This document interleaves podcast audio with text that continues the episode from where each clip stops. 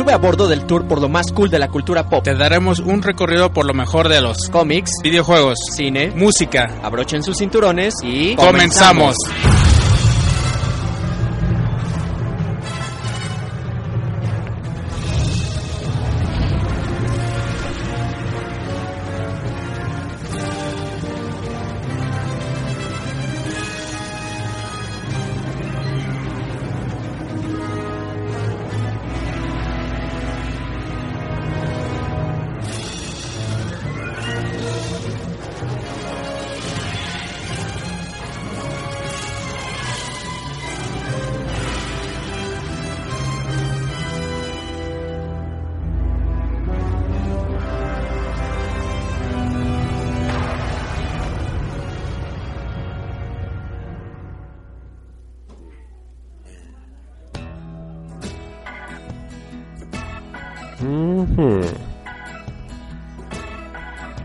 Sean ustedes bienvenidos una vez más a esto que inicia y que se llama Culture, un tour por lo más cool de la cultura pop.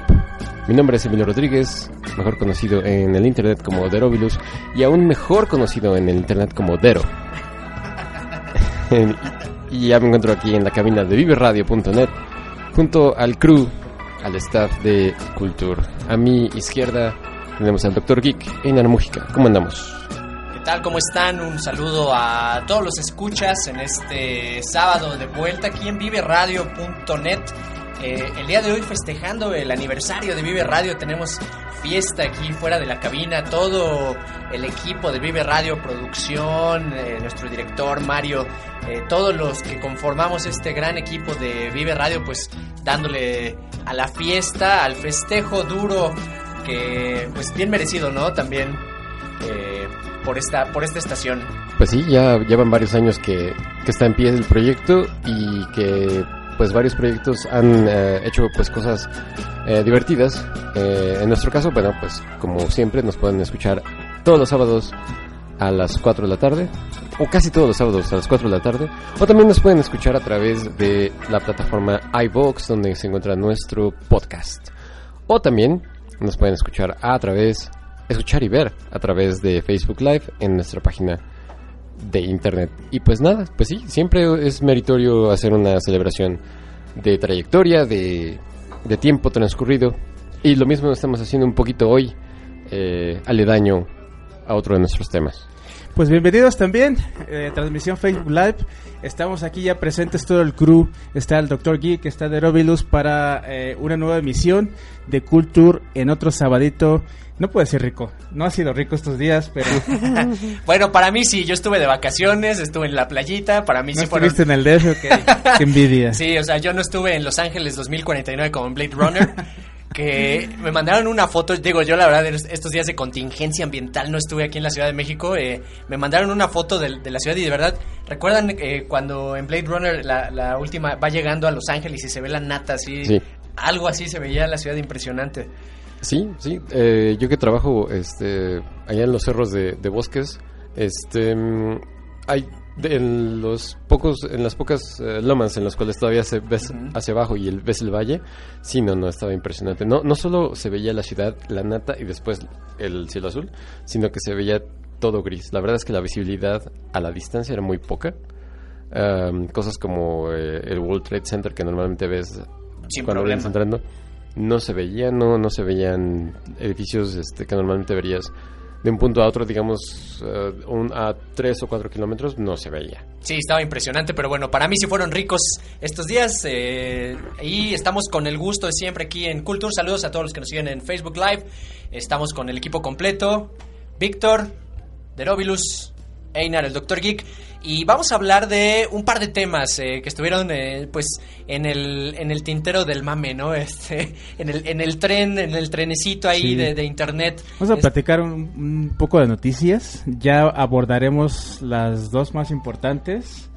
Pero bueno, ¿qué les, qué les parecería comenzar con, con, algo? Pues les late que nos arranquemos con qué, con Mortal Kombat. Va. Mortal Kombat se anunció eh, recién eh, este mes acaba de anunciar que va a haber un reboot de la franquicia cinematográfica de Mortal Kombat. Eh, recordemos que también eh, de manera muy muy reciente se estrenó eh, Mortal Kombat 11, el último videojuego de esta serie de pues ya un juego icónico, clásico, ¿no? De, en la historia de, de los, de los juegos, no nada más de peleas, sino en general de la historia de los videojuegos. Uno de los mejores videojuegos de peleas en la historia, junto con Street Fighter. Ya está en su edición número 11 en los videojuegos. Ha tenido altos y bajos. Y eh, No todos los videojuegos han sido de peleas, además, ¿eh? En Mortal Kombat. Mm, No. Pero bueno, eh, anunciaron un un reboot del universo cinematográfico de Mortal Kombat. Eh, sabemos que hay dos películas anteriores. La primera que salió en el 95. La segunda me parece que salió al año o a los dos años. A los dos añitos. Ajá, y para se prevé que para el año que viene ya eh, eh, tengamos una nueva adaptación de este clásico, sin embargo, con varios cambios. No sé si pudieron eh, checar. Ajá. Pues yo había leído que no hay como de muchos detalles sobre de qué iría la nueva la nueva película. Eh, pero pues no sé, a ver. Pues- ¿qué, qué, qué? De entrada, vamos a ¿Qué? recordar. Me gustaría recordar la primera película porque hay que remontarnos. A lo mejor a algunos de ustedes no les tocó esto, ¿no? Ah, Pero a nosotros sí, sí nos tocó vivir esta época donde los videojuegos como que comenzaban apenas a cobrar un impulso muy fuerte ya dentro de la cultura pop en general. Y ya eran tan exitosos que comenzaban a eh, pensarse en hacer otro, otro tipo de adaptaciones a otros medios. Eh, el primer Nintendo, pues fue un boom, fue un hitazo. Entonces la franquicia de Super Mario Bros. la intentaron explotar pues de muchas maneras y una de ellas fue, ¿por qué no?, haciendo una película que fue horrible. No sé si sea la peor película eh, adaptada de un videojuego, pero po- probablemente sea la peor adaptación de Para una- mí es la peor. Sí. Debe, debe estar ahí en el top de, de peores adaptaciones de videojuegos. Sí, probablemente sea la peor. eh, y entonces, ven- esta fue como de las primeras adaptaciones que se hicieron de un videojuego a- al cine. Y veníamos de fracasos como justamente Super Mario Bros. la película, Street Fighter, que también fue un super fracaso con, con Jean-Claude Van Damme. eh, Double Dragon también se había hecho ya una película. Entonces, de pronto en el, en el 95 se anuncia una nueva película que era Mortal Kombat. Entonces, ah, no sé, era. Pues había mucho escepticismo, ¿no? Porque, pues, prácticamente nunca se había adaptado bien una película de, de un, a partir de un videojuego. Y creo que, de, a- por lo menos a, a mi parecer, como, como fanático, aparte yo tenía 13 años, hay que entender eso. Este, cuando salió la película, la verdad a mí me gustó bastante, yo la disfruté. No he- eh, inclusive consciente de que no era la gran película ni nada, pero me entretuvo, realmente fue divertido. Este, creo que era más o menos fiel a lo que yo veía en el, en el videojuego. Y en general creo que fue probablemente la primera adaptación de, de un videojuego al cine aceptable. Sí. Pues ¿no? es que, O buena. ¿qué tanto puedes hacer cuando eh, el videojuego se trata de personas que se pelean unas entre otras porque a alguien se le ocurrió hacer un torneo? Bueno, pero es que a partiendo de esa premisa, igual le puedes meter como otros ahí elementillos de, de historia y todo eso. Pero lo curioso es que no se clavaron tanto en eso, ¿no? O sea, sí lo hicieron tal cual como el videojuego, un torneo por la supervivencia del, del planeta contra el, Outworld. Así es, recordemos que la película de Mario Bros. es la primera película live action basada en un videojuego en 1993. A partir de esta empezaron a surgir más, como ya mencionaste, y el proyecto de Mortal Kombat estaba desde el 93. O sea, el, inversionista que fue a ver a, a- Warner para poder hacer este juego, eh, no le tenía mucha fe porque vieron cómo se recibió el público la película de Mario Bros. Y, y no querían, no querían. Logra hacerlo dos años después. De hecho, hasta teniendo un cast diferente para, para hacerlo.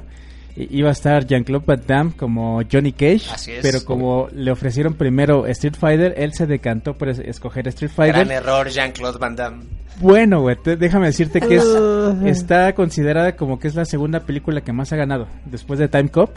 Ah, bueno, sí. se embolsó, razón. él se embolsó su dinero y no, le, imp- no creo que le importe si fue buena Sí, o mala. tiene güey. razón, tiene O sea, razón. noso- Sí. que nosotros lloremos. Con nosotros como fans. güey. Sí, sí, tiene razón, tiene razón. Pero bueno, fue salió en, en, una- en la década de los 90 donde salieron estas cuatro películas. Solo tres de estas cuatro son de artes marciales. Entonces están bastante influenciadas eh, en el auge de las películas de artes marciales ori- orientales y americanas. Sí. Recordemos que las artes eh, ma- eh, marciales ori eh, americanas, las películas, eran así como del estilo de venganza, ¿no? De, ah, tal, y se ve en la película porque su hermano no está en el videojuego y, ah, mataste a mi hermano y me voy a vengar y te voy a buscar y vas a ver. Ese es el motivo por el cual entra Sí. al torneo. De hecho, fíjate que hablando del cast, por ejemplo, iba a estar Jean-Claude Van Damme y también Sonja iba, la iba a hacer este Cameron, Cameron Díaz, que no me la imagino, la verdad, en esos momentos no era tan famosa y ahorita no me la imagino de Sonja Blade.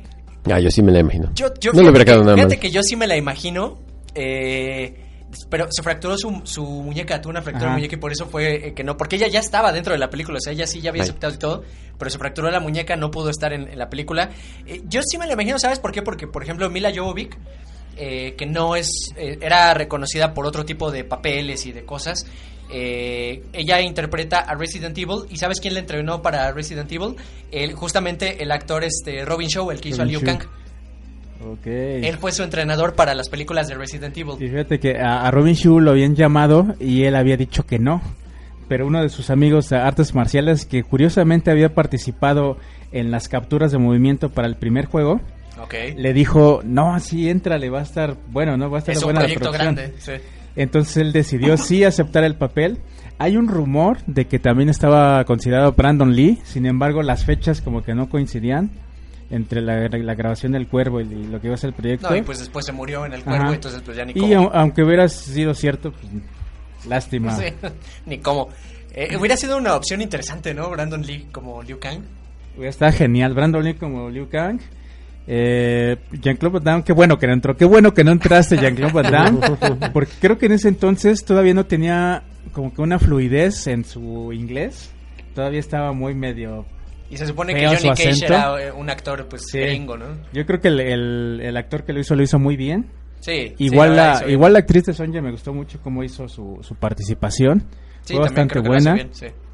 se aventó varias escenas sin doble y Robin Shu co- convenció al actor de Liu Kang así de ándale, aviéntate unas escenas sin doble que terminó creo que en un dolor de espalda porque le conectaron una patada en la escena cuando sí. pelea con Scorpion, pero No, tuvo fractura de costilla. las Wow. risas no faltaron. De una patada. Fíjate que algo muy curioso de esta película fue dirigida por Paul W. S. Anderson, que es el eh, pues un director conocido por hacer justamente este tipo de películas así medio medio churrescas, ¿no? Así Sí.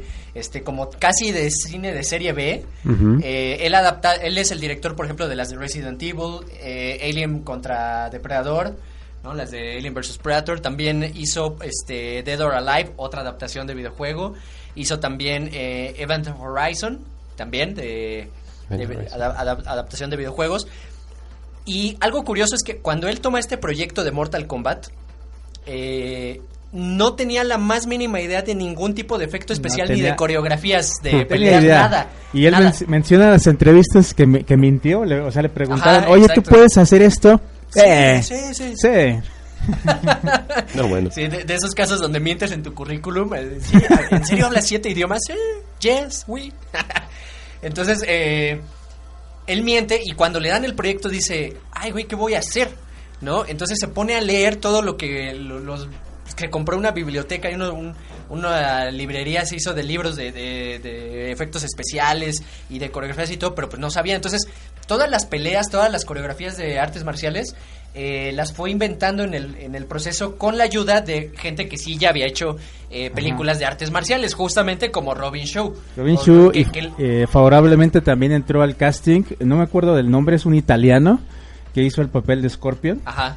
También artista marcial. Entre ellos dos apoyaron mucho a, a la inexperiencia de Paul Anderson y también él menciona que estaba bien nervioso dentro del set.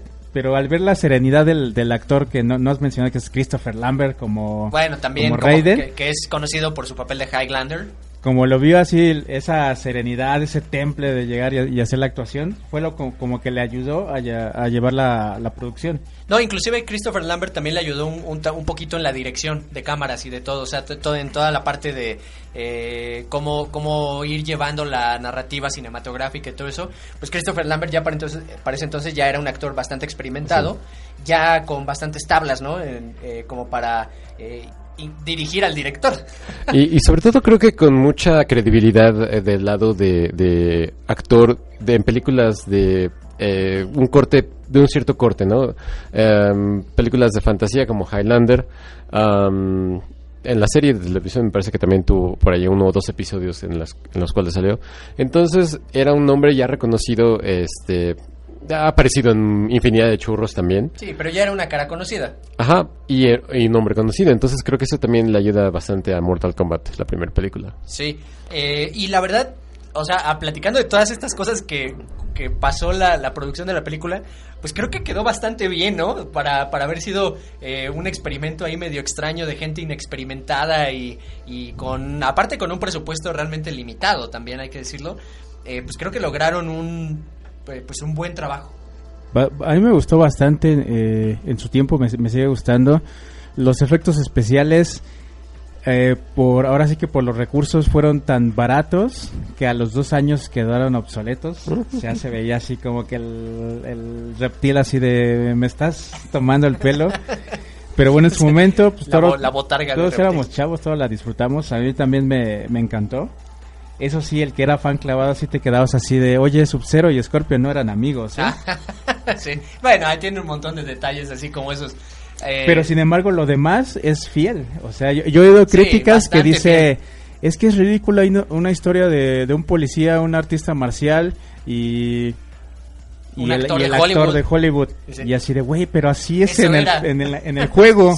Sí, sí, así era tal cual en el videojuego. Ahora, eh, tiene muchos detallitos también para fans muy bueno, ¿no? Por ejemplo, cuando Johnny Cage le firma su, su foto y se la Ah, deja así, sí. es como el friendship de... eh, que es uno, digamos, una especie de fatality que había en aquel entonces. Sí. Este, o sea, tenía muchos detallitos así para los fans que, que, que realmente estaban buenos. Y mezclan, digamos, el- lo primero del Mortal Kombat con el Mortal Kombat 2, ¿no? Muchos elementos, personajes y situaciones. Porque, por ejemplo, eso del friendship no existía para el Mortal Kombat 1, pero sí ya existió para el Mortal Kombat 2. Y ya lo fueron ahí, pues, eh, haciendo una especie de, de mezcolanza. Fue realmente un, hit. Cuando ellos presentan la película, se suponía que se iba a estrenar en mayo y los los eh, eh, como los ejecutivos deciden aplazar el estreno hasta el verano porque pensaron que podía ser un hit en, eh, como estreno de, de- de verano. No alcanzó a ser pues el blockbuster que todo el mundo esperaba pero digo si haces una película con 18 millones y ganas 122 este pues creo que sí salen las cuentas no Sí, sí sale. Fíjate que influyó, influyó eso lo que dijiste, porque estrenaron la película para los ejecutivos y al, al quitar el elemento de Mortal Kombat que era la violencia y el gore, pues quedaban las, las, las peleas. Y consideraron que faltaba como que secuencias de pelea y le aumentaron tiempo a, a dos, a, a dos de las coreografías y por eso le, dos meses después salió. No, inclusive este, dentro de esos reshoots eh, no, no estaba creado el personaje de Reptile y lo tuvieron que crear específicamente para aumentar el metraje porque cortaron tanto que dijeron, bueno, ¿y ahora con qué lo rellenamos? Bueno, pues más peleas, a ver, saca un personaje, bueno, pues a ver, Reptil y, y ahí lo metieron. Por eso se ve tan... O sea, la verdad de todos los personajes, Reptil es el que sí da penita, ¿no? Sí, bastante, pero bueno. Es como el Gork de Mortal Kombat. Ah, un poco, un poco. Eh, y bueno, a final de cuentas, el proyecto fue exitoso, podríamos decir que, que fue exitoso. Es más, el soundtrack de esa película tiene el récord Guinness de ser el soundtrack más vendido en la historia de una película basada en videojuegos, hasta la fecha.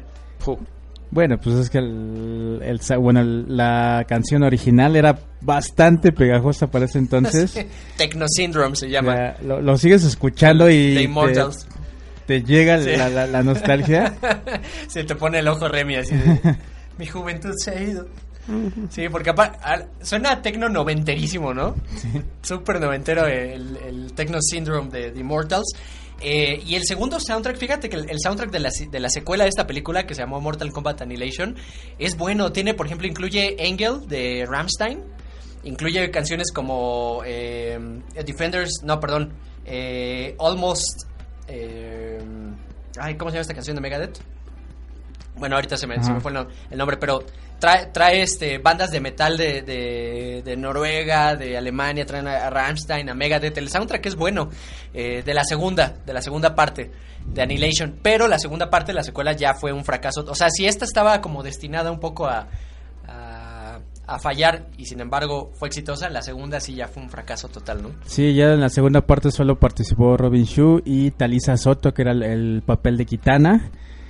Todos los demás fueron actores baratos. eh, ya la historia fue un desastre. Ya no había como que esa dirección. De hecho, creo que fue otro director. Otro director. sí. Leonetti, no, no sé si, si me La- la de, su, apellido. Lo desconozco. Pero ya fue director. un total de para olvidar. Y a partir de ahí ya, ya se olvidaron, ¿no? De tener más secuelas. Sí, bueno, tuvo por ahí otras dos secuelas, pero no en películas, sino a manera de... Una fue una serie animada en los noventas, se llamaba eh, Defenders of Realm. Ajá, esa, esa fue como para dar una introducción a la película. Ah, ándale. Que la animación también estaba del asco, pero, pero creo Hasta que, las de Hanna Barbera estaban más chidas. que en ese entonces pues los fans no tenían eso y lo, lo valoraron. Sí. Y ahorita lo ves y así de... Eh, y luego también hubo una serie live action que se llamaba Mortal Kombat Conquest, que duró una temporada. No sé cómo logró terminar la temporada. Igual, así muy mala, pero bueno, ya sí, sí tuvo ahí sus, sus, frut- sus pequeños frutitos esta primer película. Ah, yo creo que esta franquicia en cine tiene mucho potencial el día de hoy. Eh, ya con una industria de los videojuegos mucho más establecida, ya con una franquicia mucho más sólida, los personajes más conocidos, hay más historia además, o sea, ya puedes tomar historia, ya no es nada más esto, como tú decías al, al principio del programa de Orobilus, que nada más es esta historia simple de, ah, pues es un torneo que alguien inventó y ya. Ya ahora sí los personajes tienen un cierto trayecto, ya hay más historia de dónde jalar, ¿no? De hecho hay como un comentario burlándose de la mitología de Mortal Kombat dentro de la 1. Que le que dice Raiden, es que tienen que ganar 10, 10 torneos para apoderarse de la Tierra. Y Johnny Cage le dice, ¿y por qué no solo vienen y nos invaden? Sí. y le dice Raiden, no, es que así no se hacen las cosas. no, we don't do that here.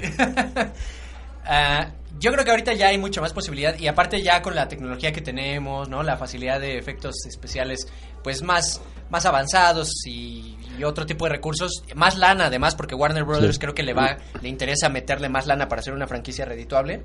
Creo que podríamos ver un proyecto interesante, Podría ser, sí. ¿no? Digo, eh, como casi todas las películas de videojuegos, yo le pondría un, pues hasta no verla. Claro, claro, cl- no, bueno, evidentemente, pero aparte digo, sin esperar que sea eh, la película que va a revolucionar la historia del cine, ni mucho menos, ¿no? Va a ser una película palomera, sí, este, sí. basada en videojuegos que va a intentar entretenerte. Eso sí, está ahorita en discusión de, eh, hay rumores de que vaya a tener clasificación R y que eso, la verdad sí le daría un plus a la película porque no me imagino un Mortal Kombat que no sea una clasificación así. Pues no te lo imaginas porque ya lo hubo. Bueno, bueno, pero a, lo que voy es a que un actual, o sea, un reboot que no sea clasificación R va a ser un fracaso para mí. Sí, totalmente. Y se tiene que valer de los elementos, ¿no? O sea, ya hubo una, actualmente una serie que fue Mortal Kombat, me parece que, no, recuerdo el nombre de la serie, que incluso venía de regalo en los Mortal Kombat 9. Eh, es bastante buena, son, son dos temporadas y eso demuestra que se puede hacer un buen trabajo a partir de una historia que no está tan bien cimentada, ¿no? De los primeros juegos. Eso me da mucha esperanza. Pero los rumores de que dicen de que querían hacer algo tipo Resident Evil, de meter un nuevo personaje y a partir de ahí hacer una historia, es lo que no me convence. No está confirmado. E- ese es algo así como que tenían desde hace dos años igual. Algo que cuando en el 2017 intentaron y no, no se llevó a cabo esta película. Pero ojalá que desechen esa idea y pues... eh, Es que el problema de Hollywood es que no, no se arriesgan a ese tipo de cosas, ¿no? O sea, como que intentan eh, abarcar el- la mayor cantidad de, de público posible, digamos, en este caso, digamos, niños, y pues le quitan toda esta... Mortal Kombat está cimentado en la violencia, la ultraviolencia, el gore, ese es Mortal Kombat. Es Eso es lo que hace Mortal Kombat Mortal De Kombat. hecho, lo que definió que fuera un juego de peleas de los mejores y que eh, diferenció de los demás fue el movimiento Fatality. O sea, eso lo diferenció de Street Fighter, de Art of Fighting, no, de y con cada Fury. golpe veías, veías sangre. con cada golpe veía sangre en el Tanto así Kombat. que cuando los llevaron a Super Nintendo le cambiaron la sangre de color rojo por color morado. Ajá, así es.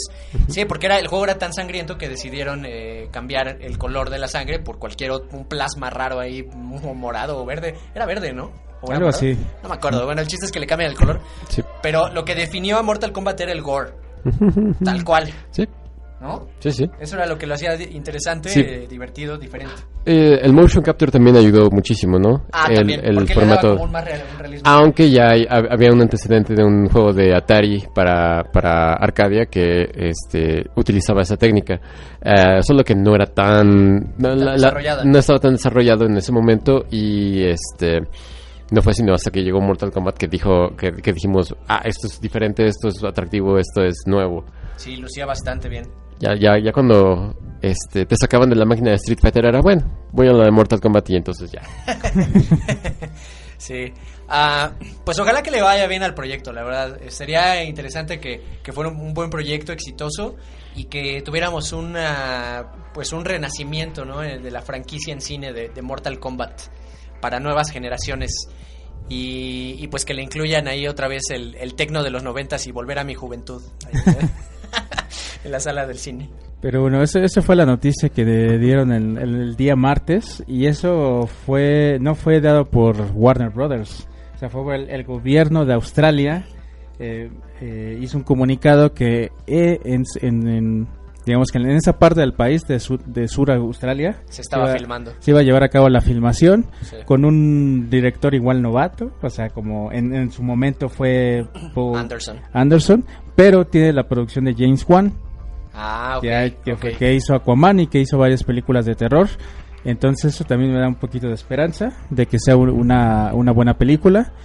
Y pues como tú dices, esperemos que salga bien y podamos tener más, ¿no? Más de esta franquicia. Digo, Sí. ya, ya que los fans quedan decepcionados con la historia de, del videojuego del, del, del 11. bueno, ¿qué, qué más Ya podemos también chillan de todo, la verdad. Es- es- ni No, modo. esta semana O fue sea, el es- muero de los lamentos en Facebook. y Sí, ya. fue, fue el- la semana de las pataletas en, en- en internet. Eh, y justamente hablando de eso, bueno, ya no quieren comentar nada más, ¿verdad? De, de Mortal, yo creo que ya estamos eh, perfecto. Hablando de pataletas, berrinches y, y chillo- y chillidos en internet, pues vamos a movernos al siguiente tema que es eh, Batman en el cine.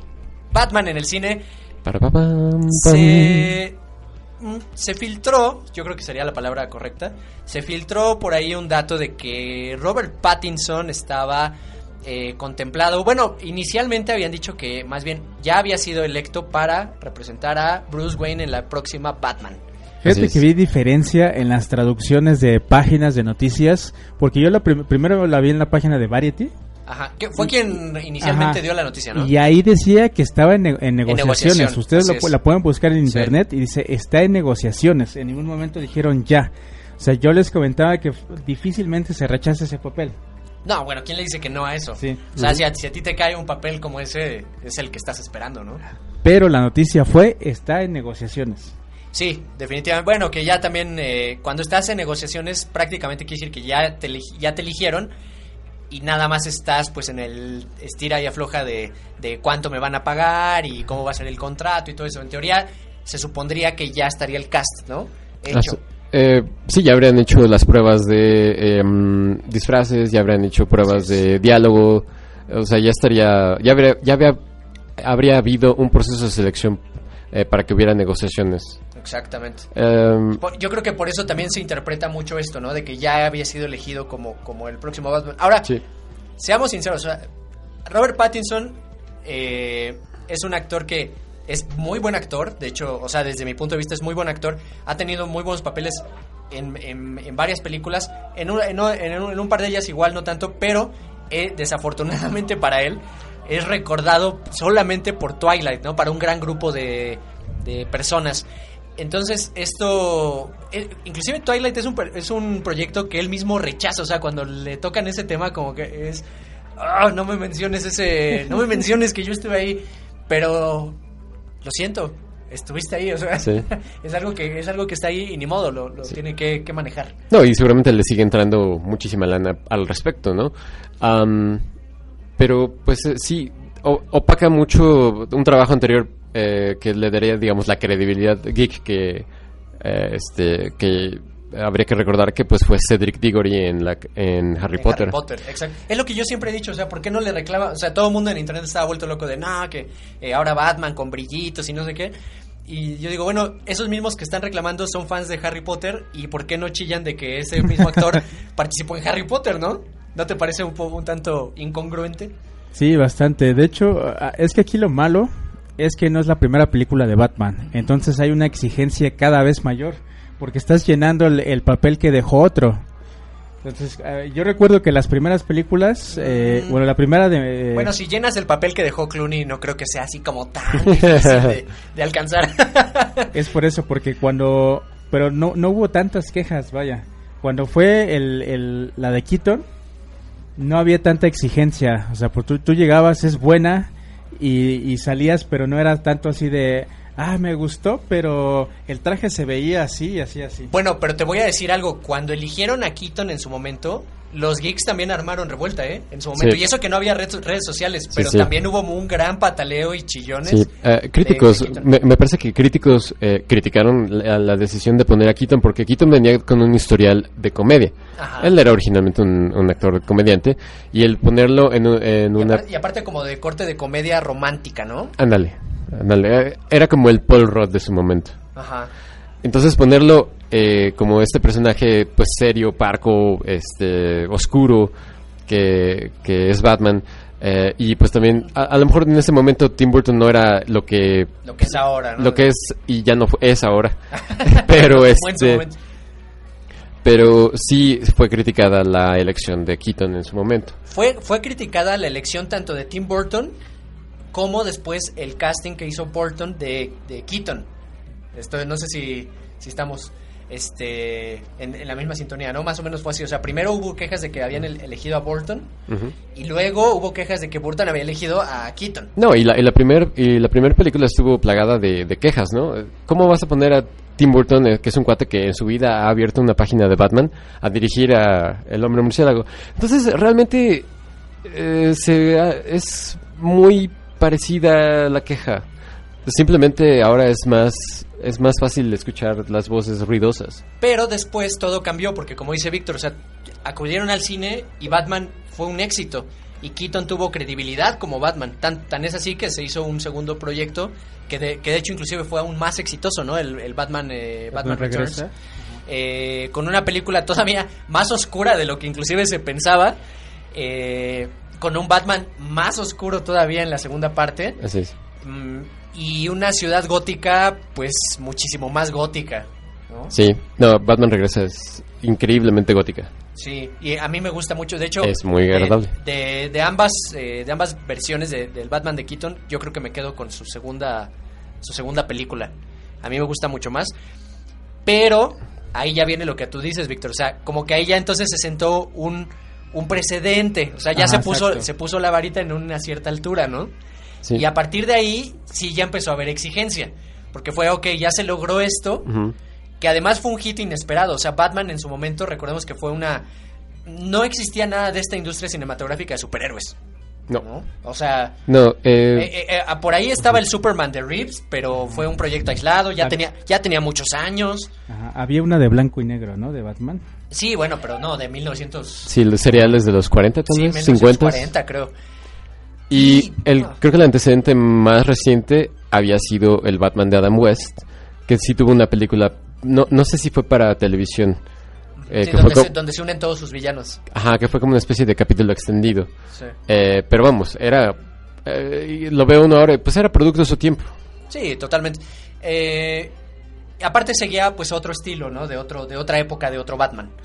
Aquí, pues como dice Víctor, o sea, se senta un precedente y, y entonces ya la gente está esperando ahora sí a algo más de Batman. Ah, Y luego, para añadirle a esta situación, se une la oleada de que teníamos, teníamos muy reciente, por ejemplo, el Dark Knight de Frank Miller, el Year One de Frank Miller, y toda esta oleada de, de cómics, pues de este, de este corte, ¿no? Más serio, más, más oscuro, un poquito más violento. Y entonces la gente pues se acostumbra a este Batman, como que la gente ya olvidó que había otro, o que hay muchos otros Batmans, ¿no? Que puede haber otra diversidad de Batmans. El Batman no, no nada más hay un Batman, este Batman que habla así, que esté súper oscuro y, y vestido, inclusive ni siquiera era de traje negro Batman. En su momento fue criticado que, que Burton haya puesto el traje de Batman todo negro, porque en, su, Sí. en ese momento Batman no era de esos colores, No. era gris con azul. Así es. Entonces hay un montón de cosas que los fans de pronto que ahora chillan no se acuerdan o no se han dado la molestia de, de revisar eh, pues este, estos pasados de Batman. Como te decía, a partir del primero, pues ya tienes como un estatus, ¿no? De, de un precedente de cómo fue la actuación de uno, cómo fue la de actuación, si la sobrepasó, ¿eh? esa como necesidad del fan por eh, comparar y, y tener un digamos, una medida, ¿no? Para cada uno y cuál es lo que la que tiene que sobrepasar tu- tus expectativas para poderlo aceptar. Que se me hace un poco ridículo, pero vaya, se, se hace. Sí, se hace totalmente. Ahora, después de Keaton vino eh, la interpretación de si no Val me equivoco, Val Kilmer. Kilmer, de Val Kilmer, que yo creo que Val Kilmer es, es muy chistoso porque hablando así con, con fans y todo, como que ya nadie lo, se acuerda de él, ¿no? Nadie es, es, es transparente ese tipo. O sea, ¿te acuerdas de George Clooney por haber sido el peor? Ajá. Y, ¿Te acuerdas de Keaton por ser Ajá. como el primero, digamos? Primero. comillas? eh, ¿Te el- acuerdas de Bale por ser el de... Pero de, tú mencionas a alguien Val Kilmer y ni se acuerda. No, es como... ¿Quién?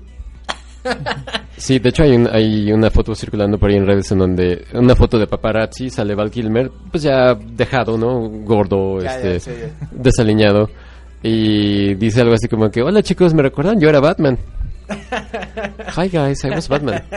Um, Pues, pues sí. y- eh, es- eh, es me curioso, parece que ¿no? sí, que sí es una interpretación que no fue del todo memorable. También, digo, fue solo una película y fue una película que estuvo en medio de eh, esos dos momentos que mencionabas, ¿no? El Batman eh, que, digamos, reinventaba eh, en la pantalla grande al personaje del cómic de la mano de Tim Burton y luego eh, la re reinvención del personaje de, la película de la mano de, de Joel Schumacher y con George Clooney que pues ah, no Eh, no eh, fue fue algo muy diferente hay teorías que hay teorías de fans que dicen que la película de de, de Clooney es una película que sucede dentro del universo de este Tim Burton y entonces por eso es que tiene ese tono Ok. que es, que es como una especie de, de, de homenaje, de meta homenaje a eh, la serie de 1960 y tantos Sí. y entonces se vuelve un poco más aceptable verla desde ese punto de vista Sí, digamos que sería como, como un este Batman Adam Westesco, ¿no? Ajá, Adam, ah, West- Adam Westizado. Ah, pero fíjate, que va- a mí me llama mucho la atención porque Val Kilmer es, pues, o sea, nadie se acuerda de él como, como Batman. En cambio, por ejemplo, sí se acuerdan de eh, la interpretación, por ejemplo, de, de... Ay, se me va el, el nombre del, del que hizo este, Dos Caras. De Ah, Tommy Lee de- Jones. De Tommy Lee Jones. Tommy De- Lee Jones. se- sí se acuerdan mucho de Tommy Lee Jones o inclusive de, de Jim Carrey, ¿no? Como, Sí. como el acertijo, que en realidad hicieron, más que un acertijo, hicieron un Joker Es una especie de Joker. acertijoso, no sé. Sí, estuvo muy sobreactuado ese papel, demasiado. medio raro. Pero Jim Carrey. Inclusive Jim- estuvo sobreactuado para Jim- el mismo Jim Carrey, ¿no? es que Jim Carrey estaba montado en la ola. Él, de- ya, de- él ya vive sobreactuado en su vida. Sí. Su vida ya es así. Eh, pero, pero es que él. Sucede esa película en el momento en el que Jim Carrey está este pues en, en lo más alto de su carrera como comediante, ¿no? Venía de hacer La Máscara, venía de hacer Cable Guy. Eh, Ex Ventura. Ace Ventura, las, bueno, no sé si la segunda ya la había hecho, pero pues Ace Ventura es, es, este, el slapstick completo con su cara de boligoma.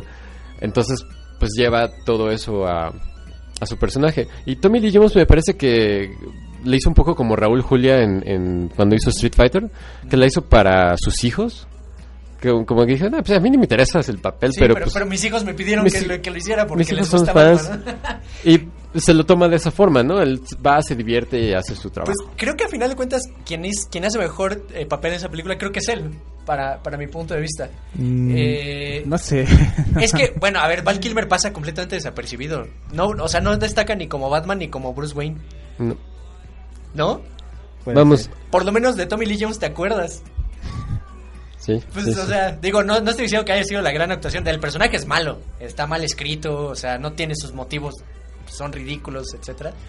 Pero bueno, son películas que marcaron. yo siento que marcaron como un punto de sobreexplotación de la franquicia, ¿no? O sea, como que Sí. ya fue... Hay una palabra gringa que usan para esto, así como money... No sé, algo como easy money o algo así, pero el chiste es que, o sea, ya... Money Grab. Ah, ah, money grab, exacto. O sea, Ujú. como que ya nada más querían agarrar dinero así a lo bestia, Sí. explotando el personaje, vender juguetes a montón. Ah, porque pues eh, mucho, mucho del diseño de producción, eh, sí, eh, ya, y sobre todo se ve mucho en eh, la de George Clooney, sí iba orientado a hacer una línea de juguetes. No, totalmente. O sea, se veía que querían vender juguetes a- masivamente.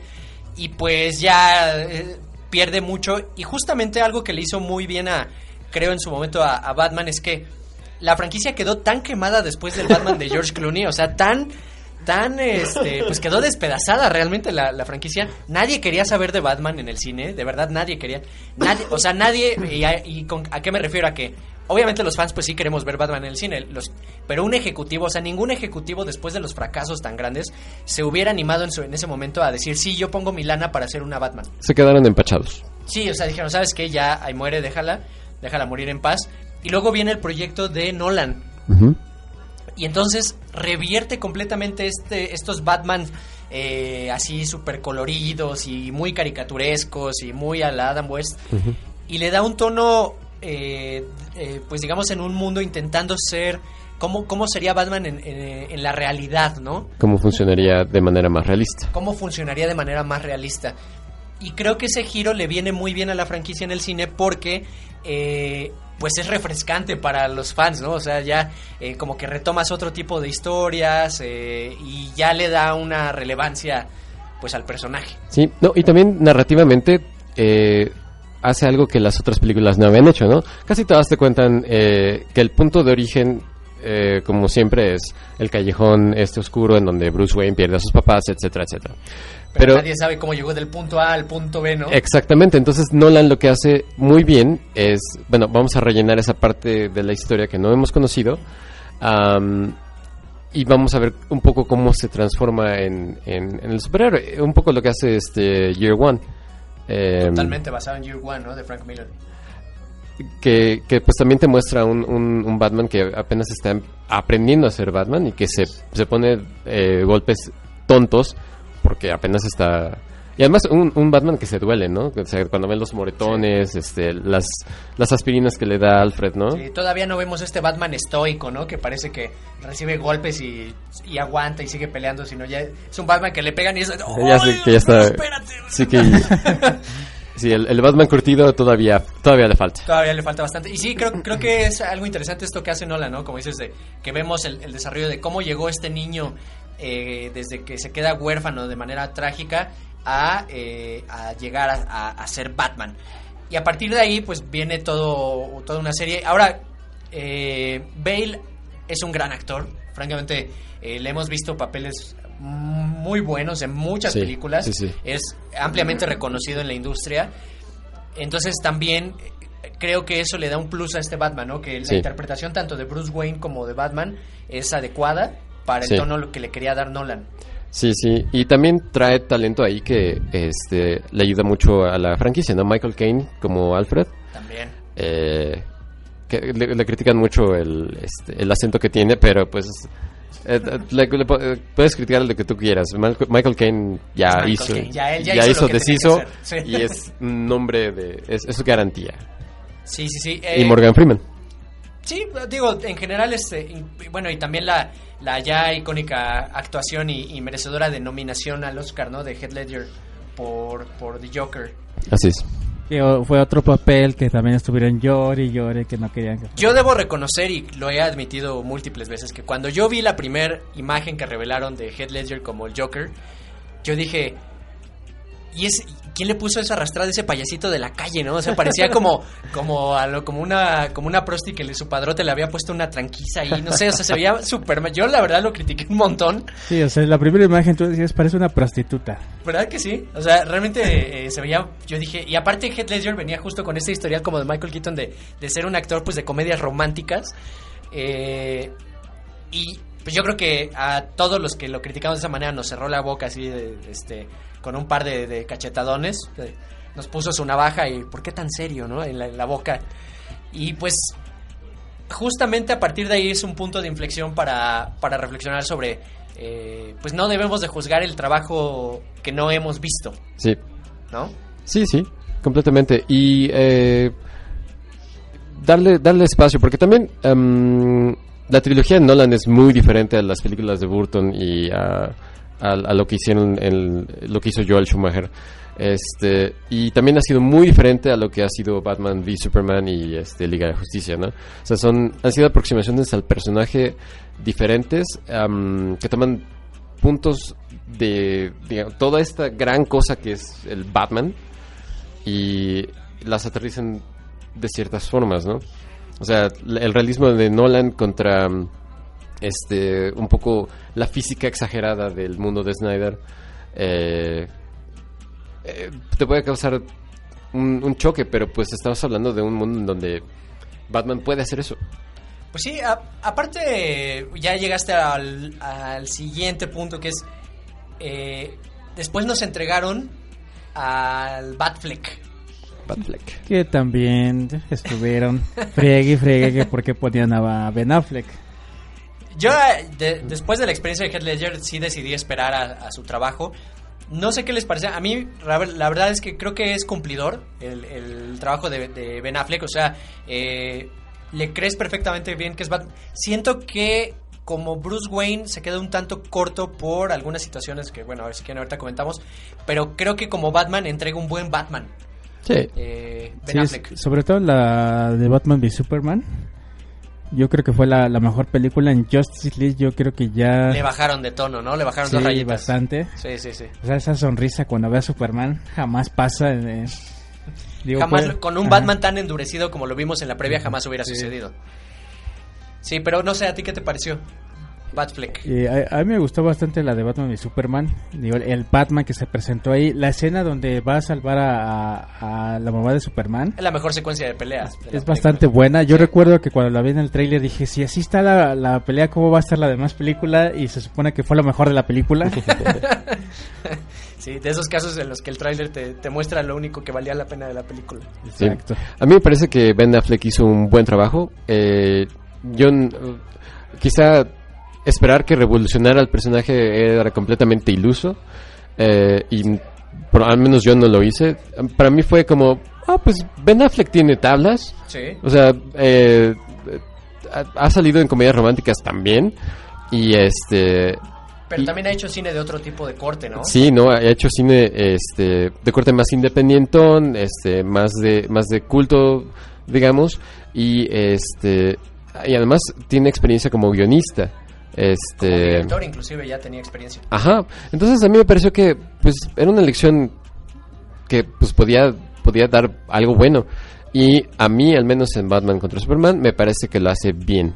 Este que muestra este Batman endurecido y yo creo que lo que no le ayuda a, a, Batfleck es todo lo demás, el guion, la dirección, el tono, eh, o sea, to- todos los factores este extra batmanescos Sí, le terminan que son- afectando al personaje. afectan al personaje y al desempeño. Entonces, eh, para mí lo hizo bien. En la Liga de la Justicia, la verdad es que no he acabado de ver la película. No puedo. no puedo. Y este. em, pero lo que he visto hasta, hasta, hasta este momento me gusta. Yo creo que el año que viene a lo mejor la acabo. Sí, ah, yo igual, yo siento que como Bruce Wayne se queda un poco corto porque eh, justamente por esto que decías, siento que el guion no le ayuda. Eh, no le da mucho rango de emociones, como que está en un mood muy muy plano todo el tiempo, ¿no? Eh, Como Bruce Wayne, entonces, pero no es por la capacidad actoral de, de Affleck, eso ya lo ha demostrado, él Sí. puede actuar, sino es por pues porque el personaje no está tan bien escrito y, Y- no está tan Ajá. bien dirigido. Y, y adjunto a- a- al Batfleck, haber escogido a Jeremy Irons como su Alfred, a mí me encanta. Jeremy Irons es otro personaje, es, es otro actor. Y hace un buen Alfred, ¿no? Sí, bastante buen bueno. Yo creo que ahí lo que le entusiasmaba, ah, que todo, con todo el mame que se venía, decía, no, tú vas a ser el, el escritor y el director de la película de Batman en solitario.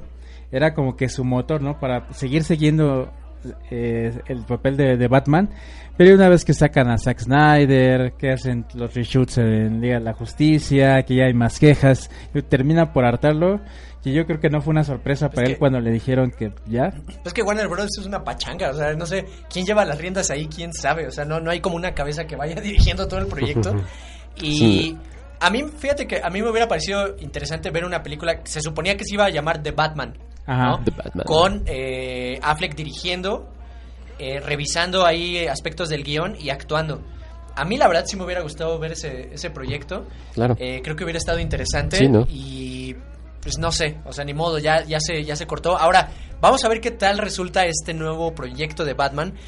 Hay demasiada expectativa. eh, con todo este auge que ha habido de cine de superhéroes, ya también la industria, el, el nivel de millones que genera y toda la, la expectación, el fenómeno social y cultural que fue Avengers, la última entrega, donde hubo peleas en las taquillas, a golpes, este, crisis de histeria, reventa de boletos a precios estratosféricos, o sea, todo este tipo de situaciones, estamos viendo un, estamos viviendo un momento en el que la, la cultura eh, pop está teniendo una relevancia sin precedentes. Yo no recuerdo alguna otra película donde hubiera ocurrido las cosas que ocurrieron con Avengers. No. No sé, yo creo que... O sea, si acaso creo que la Empire Strikes Back cuando salió Probablemente. y por ahí cuando George Lucas anunció el que iba a ser la, la trilogía de la precuela, creo que por ahí podría ser medio equiparable, pero al nivel al que vimos, no. Entonces, esto, pues este impacto social, cultural que ya tenemos económico, pues no sé, pone en, en tela de juicio muchas cosas alrededor de este proyecto de Batman, ¿no? Sí. Mucha Eh, expectativa, mucho, mucho en juego. Y, y sobre todo, otra cosa que eh, siento que, em, que está siendo diferente, que, que está llevando a que estos cambios sean más repentinos, ¿no? Ah, vamos a hacerla con Ben Affleck. No, ahora no, ahora vamos a hacerla con alguien más. Em, es la inmediatez de, de- de respuesta, ¿no? De redes sociales. De la noche a la mañana tú puedes tener un- una petición en change.org para que quiten a Batman, para que quiten a, a Ben Affleck. Y este... y- y puede jalar y puede empezar a jalar mucha mucha puede empezar a jalar mucho y eh, los ejecutivos dicen bueno vamos hacemos, no? sí es más fácil que le midan el agua a los camotes pero también siento que es más fácil que que se salgan de algo que es muy prometedor Yo creo que no deberían de hacer caso a las redes sociales ni nada de esto porque, a ver, vamos a, vamos, les, les planteo una pregunta. ¿Cómo creen que hubiera sido The Matrix, por ejemplo, si hubiéramos sabido con anticipación del proyecto el casting o que eligieron a Keanu Reeves o que iban a hacer tal cosa? ¿Realmente se hubiera logrado el proyecto? Yo creo que no. Probablemente no ¿no? Y, y- y Matrix es, es lo que es porque se tomaron decisiones en su momento y dijeron, queremos, queremos entregar esto y me vale si te gusta o no, si pienso no, esto es lo que te quiero mostrar, ¿no? Y así Sí. han sido los proyectos siempre, o sea, debe de haber una cabeza que, que, que ponga la mano en la mesa, que la azote y que diga, Sí. no, así, así se va a hacer el proyecto y esto es lo mejor. Y que ya después el público pues lo juzgue y lo que sea. Ajá, y, y, eh, justo siguiendo un poco el hilo de lo que mencionas, siempre se ha visto y si- casi siempre se ha confirmado que la injerencia de los estudios cuando escuchan eh, voces que a los cuales no deberían escuchar, ya sea que sean de fans, ya sea que sean de, pro- de otros productores, de directores, de guionistas, eh, y cuando empiezan a meter las manos, los proyectos no salen, ¿no? O, O ter- sea, o termina por ser un fracaso. Ajá, o sea, proyectos que, que como ese que mencionabas, que vamos a agarrar la- esta idea y vamos a llevarla hasta sus últimas consecuencias. Ahí está Alien, el octavo pasajero. Que eran, También, por ejemplo. este, Blade Runner también. Blade Runner. Blade Runner es el ejemplo de la idea que este se le vendió al estudio. Ellos dijeron, es que qué demonios es esto. Pero te vamos a dar de todas formas la lana. Mira, y cuando no te empezaron, entiendo, pero hazlo. y cuando les- y cuando empezaron a ver, alguien dijo, ¿saben qué? No. Ajá. Y no, y no, y al final de cuentas Blade Runner no triunfa. Eh, Le toca un año muy difícil este, cinematográficamente, le toca competir contra E.T., ¿no? Entre muchas otras. Y, eh, pero mucha, eh, de, mucho del fracaso que tuvo como película fue este, la injerencia del estudio. Y no fue sino hasta después que trajeron otra vez a Ridley Scott y que se, puso, se, se- se sentaron a ver las secuencias. Y ya que también estaba muchísimo más aceptada la película, fue que se pudo este, presentar en algo muchísimo más cercano a la visión original que todos conocemos y amamos Y ahora. que es una peli es un peliculón, ¿no? Una película de culto. y, Eh, una, y una franquicia ahora. y una franquicia. Ahora, pues yo me esperaré hasta ver a... Primero, que se confirme que es él, ¿no? Primero que Sí, se confirme que es él, o sea, sí. porque ni siquiera sabemos si va a ser él o no. Eh, si es él, creo, desde mi punto de vista, que pueda ser... no- debo de admitir, no me lo imagino realmente en el traje de Batman, pero sí me lo imagino muy bien como Bruce Wayne. Eh, creo que sí tiene este corte así de. Tiene este perfil así de niño riquillo con traumas, este, ¿no? Eh, medio, medio. Podría, podría llevarlos. Sí, sí. ¿No? Sí, sí, sí, sí tiene ese estilito. Aunque sí no me lo imagino con el traje. Pero creo que puede entregar un buen papel. es- esperaré. Ahora, hay que ver también cómo compaginan el proyecto con la próxima película en solitario del Joker. Que eso es algo que igual no, no se ha, este... Ajá. Pues no he visto que se ha comentado mucho en redes Se supone sociales. que ese es- iba a ser independiente del Ajá. universo, iba a ser como un spin-off. Sí pues sí, eh, pues vamos a ver, vamos a ver. Yo Bueno, tengo, sí, porque luego hay decisiones de siempre sí. yo tengo mis dudas de que la vayan a hacer independiente. Yo creo que lo que va a suceder es que la van a querer vender como de manera así independiente al universo, pero que si tiene éxito, van a decir, mm, oh, sorpresa, sí es. Eh, oh, sorpresa, Flashpoint sí entra. Sí, sí, ten- no sé por qué tengo ese presentimiento de que algo así va a ocurrir. Sí, original- originalmente no iba a ser parte de la continuidad, pero pues ya ven, Barry Allen. Sí. Eh, que es otro de los proyectos que este proyecto sí te- le tengo bastante fe, ¿eh? le tengo bastante esperanza a, a Phoenix como Joker. Phoenix ve- a mí hace un gran actor y que creo que puede entregar un gran papel como Joker. Sí, se ve, se ve bien lo que, lo que nos han dejado ver hasta ahora. Pues es, es lo que se ha presentado hasta ahorita. De hecho, había un rumor hace creo que un año que estaban pensando para Batman en Scott Atkins, Ok. que hubiera sido, yo creo que el papel perfecto. Sí, no no entiendo es- si no se llegó a negociaciones, si no decidieron. Pero bueno, son cosas de las que eh, hay que admitir que uno no tiene el poder o la injerencia para hacer lo que tú quieres. Y pues a veces tienes que eh, aceptar, ¿no? Que hay otras opciones y que simplemente si no te gustan, no lo, no, o sea, no es necesario que la No veas lo- otra vez. No lo consuma, no que termines las de- drogas. O sea, hay comentarios, por ejemplo, yo encontré, estuvimos hablando de Mortal Kombat y son válidos que decían, yo a la mitad la fui a ver en la premier, la, la mitad de la película me salí. Está bien, no te gustó, te saliste. Pero ¿por qué estar haciendo peticiones, güey? ¿Por qué carajos, güey? O sea, te sales de la sala, pero no te pones afuera de la sala de no entren, es malísima, no entren. no". O sea, no, no sí, sí, me, sí me explico. O sea, Sí. en mis tiempos solo dejábamos de ver las series. Y ya. O sea, Sí, sí, sí, es que esa es eh, como la opción que se nos olvida, ¿no? Tienes la opción de dejar de seguir la gente, la opción de dejar de consumir un producto, eh, o también, ¿por qué no?, de tomar la- ciertas pautas de las cosas que estás viendo y hacer tus propias cosas. También. Como hace, hace un par de semanas que salió por ahí un, un fan, un clip de hecho por fanáticos de la Guerra de las Galaxias, sí, es la en donde de, Ben en donde se reimaginan esta, este duelo de sables entre Vader y Obi-Wan.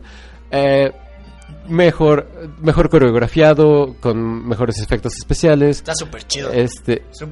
re- reimaginándose cómo hubiera sido un duelo eh, entre estos dos personajes, ya con lo que sabemos eh, eh, Pues sí, de su historia, ¿no? de su historia, de sus capacidades en ese momento en, en- en la línea de tiempo de las Galaxias y pues con los actores este que tienen la capacidad de hacerlo porque pues hay que decir que pues Irale Guinness Sí, no, ya. habrá habrá estudiado este esgrima en su en sus en sus momentos pero pues ya para ese momento ya no podía mover mucho la el No, sable no, no, no. No, de hecho, el lightsaber lo, lo cargaban con un hilo desde el techo ahí, alguien de utilería, y tenía que mover.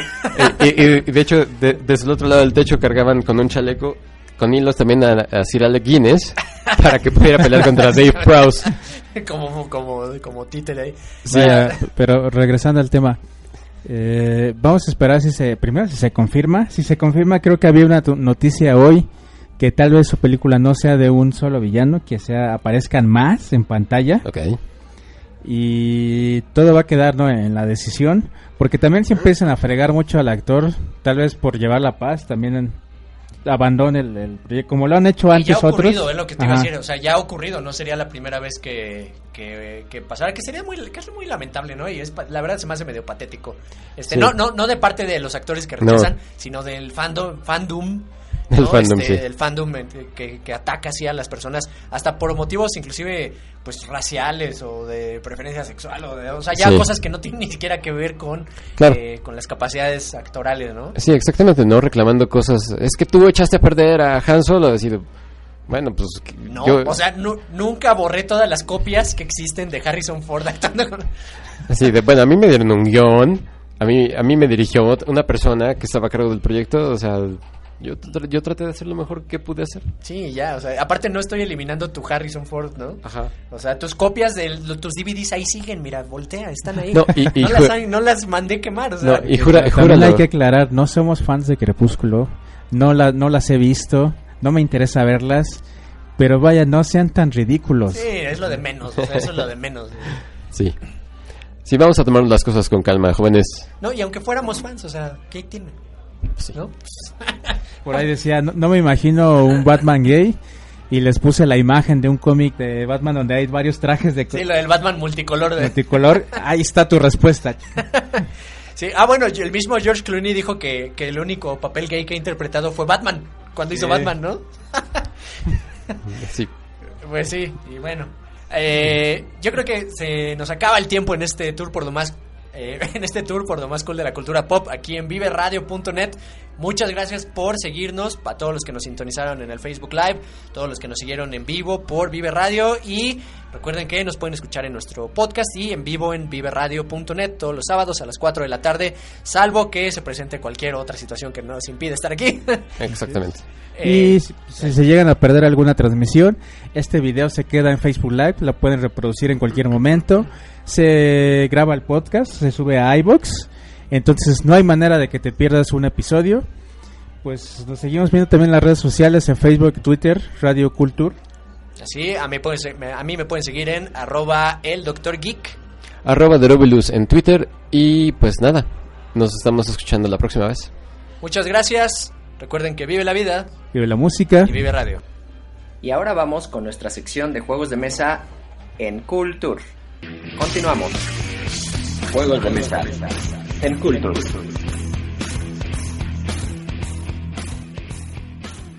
¿Qué tal amigos de Culture? Les saludamos con mucho gusto desde Vive Radio y el día de hoy tenemos la gustada sección de juegos de mesa en Juegos de Mesa MX y tenemos hoy el honor de entrevistar a Sony Cohen de Roleando Ando. ¿Qué tal? ¿Cómo estás, Sony? Hola, gracias, pues muy emocionada de estar aquí contigo. Ah, no, pues al contrario, el honor es nuestro. Oye, eh, cuéntanos, ¿qué es Roleando Ando? Bueno, Roleando Ando es una comunidad muy grande de rol en México que se dedica a dar la difusión del rol sin fines de lucro. Nosotros damos paso a la nueva generación del rol por medio de redes sociales, por medio de unas aplicaciones y sobre todo de Discord. Wow, bueno, la verdad suena súper padre. eh, eh, te, te decía yo fuera del aire que, pues, el acercarse a juegos de rol de pronto eh, para los novatos o los que nunca lo hemos probado, pues es un poquito difícil, ¿no? Encontrar una comunidad, a veces inclusive hasta para los mismos que ya juegan eh, rol o que tienen el gusto, no es tan sencillo encontrar como un grupo eh, con el cual jugar de manera constante, ya sabes, las ocupaciones, el tiempo o el temor de pronto a lo desconocido, ¿no? Al acercarte a este nuevo mundo del rol. Eh, ¿cómo, ¿Cómo podemos encontrar a Roleando Ando y cuál es el acercamiento eh, que tienen ustedes para todas estas personas que queremos probar el juego de rol por primera vez? Ah, pues mira, este, nosotros lo que lo que tratamos es darle la apertura a esa nueva generación que a veces no conocen o sí conocen pero no tienen la oportunidad de jugar porque trabajan, porque estudian, porque hacen deporte, todas estas cosas, ¿no? Y primero es quitarnos el estereotipo de que el rol es un montón de personas encerradas en un cuarto jugando, ¿no? sí, exacto. Este, generalmente lo que nos maneja la televisión. Un montón de gente que se encierra. Realmente no. Los roleros de, de la nueva generación somos deportistas, trabajamos, estudiamos, hacemos millones de cosas y a veces el tiempo no nos da para más. Por lo cual nosotros utilizamos como primera plataforma Discord. ¿Para qué? Para que todas las partidas las hagamos en línea. Pero también tenemos mesas físicas. En este caso, pues tenemos el apoyo de Juegos de Mesa MX, que nos está apoyando muchísimo y nos va a dar apertura para que podamos poner en diferentes puntos de, la Ciudad de México y alrededores en, su, en las tiendas que, este, que trabajan con ellos vamos a poner mesas físicas. ¿Para qué? Para llevarles es, esa bonita actividad, que más que actividad se vuelve una filosofía de vida. Sí, claro, bueno, el, el juego de rol y la comunidad de rol es todo una... Eh, pues es eso, ¿no? Toda una comunidad, todo, todo un hobby eh, muy apasionante que cuando lo descubres, pues eh, siento que es bastante envolvente, ¿no? Te, te, atrapa y ya no te deja ir. Eh, pues entrenle al juego de rol. No sé si tengan alguna, algún evento cercano, alguna, alguna actividad planeada, porque bueno, ya nos comentabas ahorita lo de eh, la, el, el, el, apoyo que van a tener, ¿no? Para organizar algunos eventos en las tiendas. ¿Tienen algún evento ahorita próximo? Ah, claro que sí, mira. Para empezar vamos a estar publicando lo de los eventos por medio de juegos juegos de mesa MX por medio de Roleando Ando. Esto es en las plataformas de Facebook. Si no en Instagram eh, me encuentran como Sunicoen. Y el Discord también es Roleando Ando Oficial. En caso de que, de que quieran enterarse de las fechas, pero pues tenemos gracias a Juegos de Mesa MX, este, tenemos agendadas mesas físicas en la mazmorra el día 8, okay. en Puebla el día 15, en la biblioteca de AMLO tenemos el día 22 y el eslabón tenemos el 29. Después de estas de, fechas... De esta, estos días, perdón, ¿estos días son de qué mes? De junio. De junio, todo junio, ok. Sí, de, eh, ya si quieren enterarse de más este más mesas que pondremos con JDMX este, y Roleando Ando, pues tienen que meterse a Juegos de Mesa MX y a Roleando Ando para checar fechas, horarios y todo. Estas que te di, pues son mesas físicas. En caso de que quieran, este, pues, hacerlo por medio de Discord, también lo tenemos. Oh, súper. De hecho, justo eso te iba a, a preguntar. Eh, ¿Cómo llevan lo de, lo de Discord? Porque bueno, para quienes no conozcan, Discord es una, una aplicación donde eh, se reúnen, se conectan diferentes personas y me imagino que hacen un tipo eh, juego de rol mediante texto o cómo es el, eh, la manera en cómo se organizan. Bueno, real nosotros te manejamos las físicas, que eso es cuando vas a un lugar, te reúnes y lo juegas con las personas en vivo. Tenemos este campamentos de rol que los hacemos dos veces al año. En esos pues aventamos la publicidad por medio de las páginas y avisamos este sobre todo ello. Y el Discord, que, lo, que es como el punto fuerte, este, generalmente yo empiezo por explicarles lo, cómo, cómo llegar al Discord, ¿no? Porque es súper dificilísimo que te digan Discord y tú no sepas ni qué onda. Sí. Entonces es descargar a tu aplicación celular o este, descargar la aplicación al celular o a la computadora y después de eso te creas un perfil. Ya que te hayas creado el perfil, tienes que ir a Roleando Ando o a Juegos de Mesa MX, que es donde publicamos las partidas que hay, y siempre en la parte de arriba tienen un link. Abres el link desde el dispositivo en el cual ya instalaste previamente Discord y te va mandar directamente a, las, a nuestro servidor. Ya entrando a nuestro servidor, en la pantalla a tu mano izquierda vas a poder ver absolutamente todas las cate categorías, desde las reglas del grupo, este, cómo utilizar Discord. Tenemos un servicio técnico en el cual, por ejemplo, ustedes me pueden hablar a mí y yo, yo les marco y les doy toda la asistencia telefónica para enseñarles a usar el Discord en caso de que no le sepan. También este, tiene, tenemos un catálogo muy amplio porque tenemos partida los 365 días del año. Ok para absolutamente todos los países. Ustedes pueden llegar y preguntarnos en su país a qué hora es. Este, tenemos personas absolutamente de todos los países. ¿Cómo crees? O sea, puedes jugar prácticamente todos los días del año a la hora que te corresponde el país. Está increíble.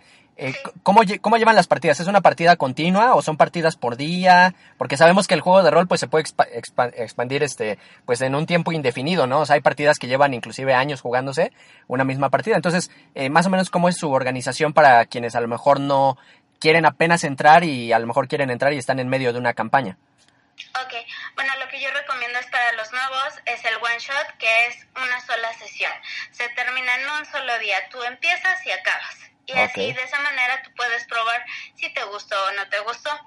Eh, hay campañas larguísimas, entonces por ejemplo si en la publicación dice que es el día lunes a las 9 de la noche, va a ser todos los días lunes a las 9 de la noche.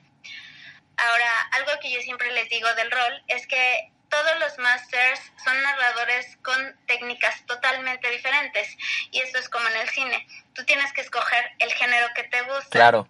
Entonces, después de, saber qué género te gusta, pues va a haber directores del juego que te gusten y directores que no. Hay, hay, que, hay que saber distinguir qué es lo que le gusta a uno y no desanimarse porque el narrador pues no le dio a uno lo que quería, porque al fin de cuentas en el rol se divide en tres, en tres cosas, según yo, que es el rol social y el rol de misión y el máster que conjunta los dos.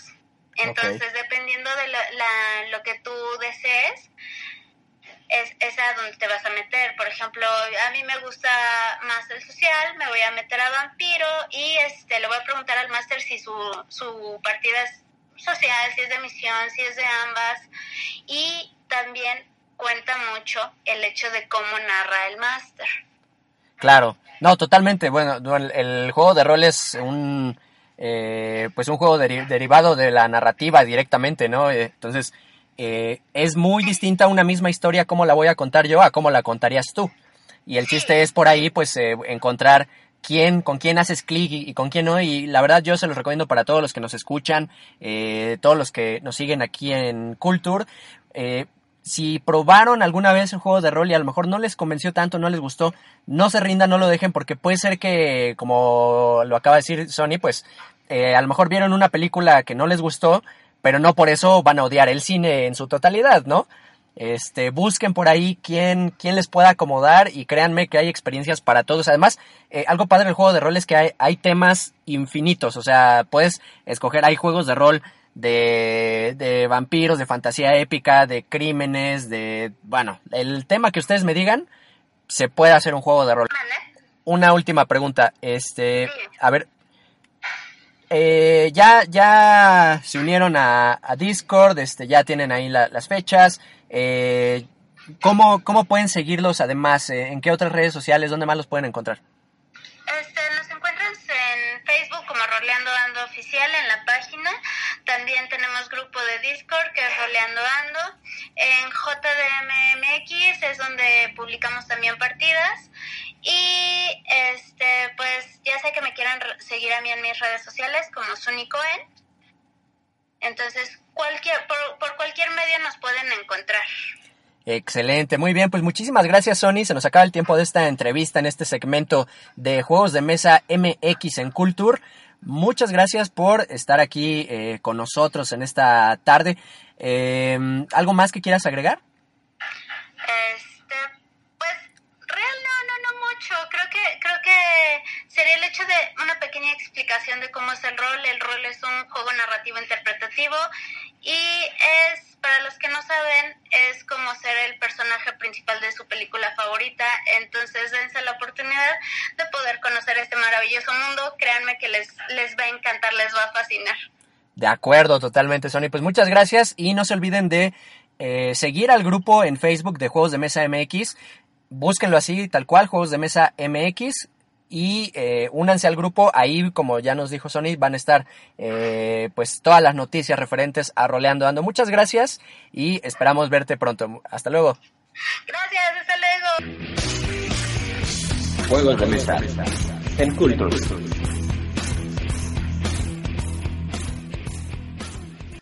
Y bueno amigos de Cultura, eso fue todo el día de hoy. Espero que les haya gustado este programa. Recuerden que nos pueden escuchar todos los sábados a las 4 de la tarde en viveradio.net y también nos pueden seguir en nuestro podcast en iBox. Muchas gracias, se despide de ustedes Einar Mújica, el Dr. Geek.